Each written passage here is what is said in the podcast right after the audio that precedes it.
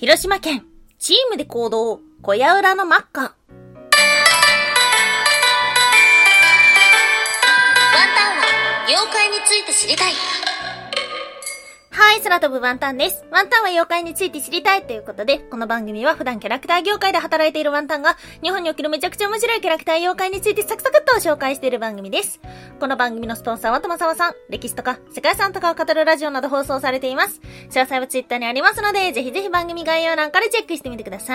い。はい。毎週木曜日は妖怪日本一周の旅ということで、日本中の妖怪のお話をしておりますが、いやー、今日お届けする都道府県はですね、本当に妖怪スポットではあるんですですけども、なぜこちらを調べなかったのかっていうのを、えー、台本を作り終えた直後の今思っております。そんな今日お届けをする都道府県は、広島県。はい、県庁所在地は広島市ですね。うん。いやー、今回はですね、広島県の不思議なお祭りの話を持ってきたんですが、えなぜ、厳島神社にスポットを当てなかったのかっていうふうに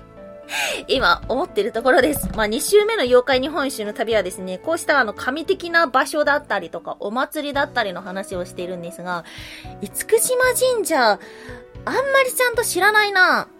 ああんまり知らないですね。小学生の時に行ったことはあるんですけど、それ以来なかなか行く機会のない場所であり、そして、えー、また行きたい場所ですね。うん。なんかワンタンはさ、その、初めてで行きたい場所っていうのもあるんだけど、また行きたい場所っていうのがいくつかあるんですよ。で、それが、まあ、出雲大社、厳島神社、伊勢神宮、あとは金沢の方にある、あのー、すっごい綺麗な神社があったんですよね。ステンドグラスの。あー、名前忘れちゃった。はい。ということで、また行きたい。なんか神社ばかりですね。上げていくと。はい。ということで、まあ、厳島神社行きたいなっていうふうに思ってるんですが、あまり知らない。あその名前が、えー、神がいつく島の神社だから、いつく島、いつく島神社だっていうことと、あとはその神様が住む場所なので、えー、金属地だったってことは知ってます。うん、それぐらいのそれぐらいの歴史に関係ない部分っていうのを いや、まあ、関係あるのかもしんないけど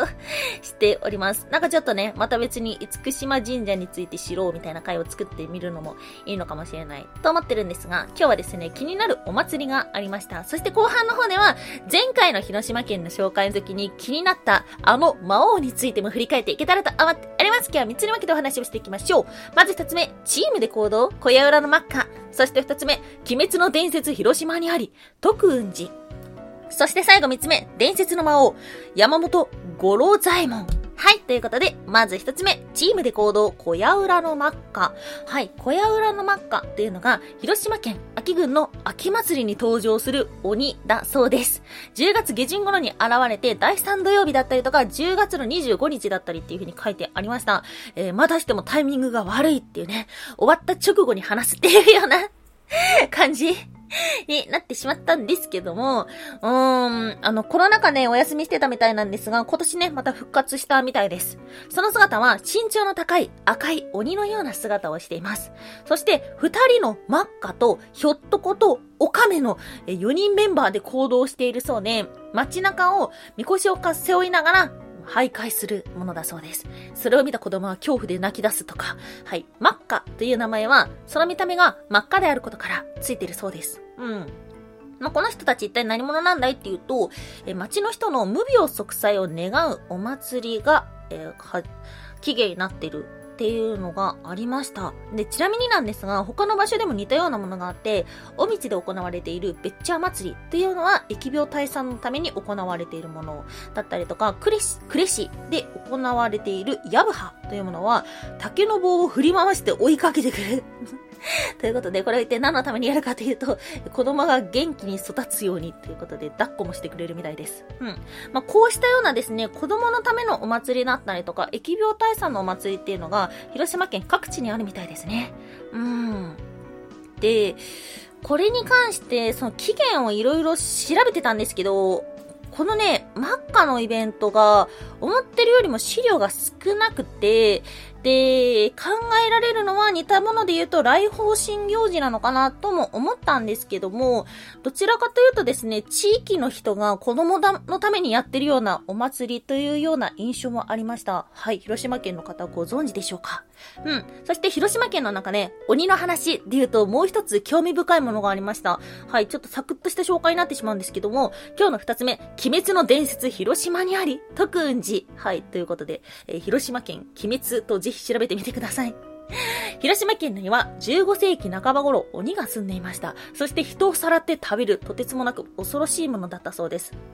ではあるんですが、この鬼は、角院禅師というお坊さんによって改心させられました。なので、このね、徳雲寺の寺門っていうのがですね、鬼の1画目のカタカナでいうのの部分がないんですよ。角のない鬼になってるそうです。ということで、この徳雲寺にはですね、えー、お坊さんに改心させられた鬼の伝説が残ってるみたいです。うん。いや、この、このさ、紋章がいいなっていう風に思ってしまったんですよ。今まで鬼の伝説残ってるところたくさんあったんですけども、この漢字で表現するっていうのがなかなかの美しいセンスだなっていう風に思ってしまいました。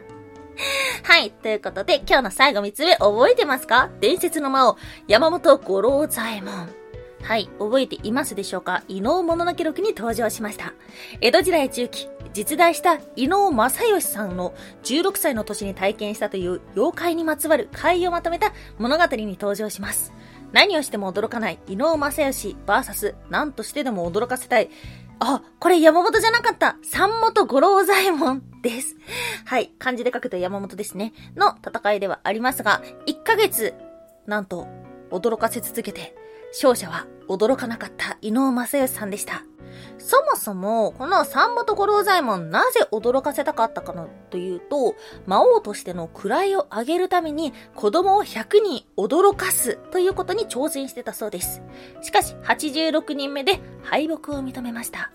それ以来、三本五郎左衛門は、万が一襲われた時のために、と言い、小槌を伊能正義さんにお渡ししたというような伝説が残っています。はい。いやー、そうですね。このお話をはじめとして、えっ、ー、と、広島県の三好市っていうのには、妖怪の物語がたくさんあったりとか、妖怪スポットがたくさんあったりもします。まあ、ついついね、近くの鳥取とかにね、水木しげる先生の妖怪スポットがあるので、そちらが注目されがちかもしれないし、あと広島県ってね、本当に色々と見どころが満載なんですよね。ワンタンは、えっ、ー、と、一応社会人になってからも出張で一回広島行ったのと、小学生の時に広島と宮島に行ったんですけども、まあ、そのあたり、広島の、えー、原爆ドームだったりとか、あとは市内、そして厳島神社、宮島、